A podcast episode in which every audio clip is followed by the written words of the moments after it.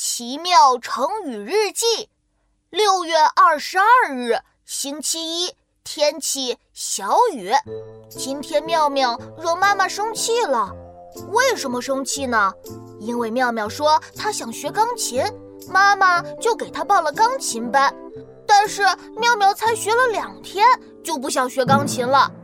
妈妈，妈妈，我不想学钢琴了，我想像兔依依一样拉小提琴。小提琴好优雅啊！没办法，妈妈又给妙妙报了小提琴班。但是妙妙才学了三天，又不想学了。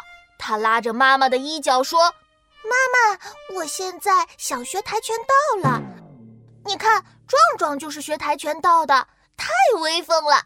妈妈，我也想学跆拳道。”妈妈劝妙妙说：“你不能朝三暮四。”一会儿想学钢琴，一会儿想学小提琴，一会儿又想学跆拳道，你这样什么都学不好的。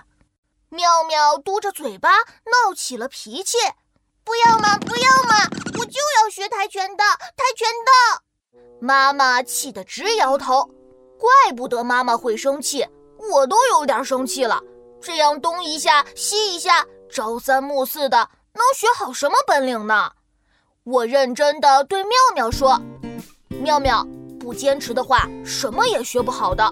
你看，我学习打架子鼓，坚持练习了一年多了，为了练习，手指都磨出了水泡。还是要练基本功，记谱子，一遍一遍又一遍。你看，我拿出一个奖状。”妙妙惊讶地说：“哇，琪琪，你好棒啊！这是打鼓比赛的奖状。”“是呀。”坚持才能成功哦，小朋友们，你们说妙妙一会儿想学钢琴，一会儿想学小提琴，是不是朝三暮四呢？我们可不能朝三暮四。朝三暮四出自《庄子·齐物论》，比喻用手段欺骗人。现在我们用朝三暮四这个成语比喻反复无常。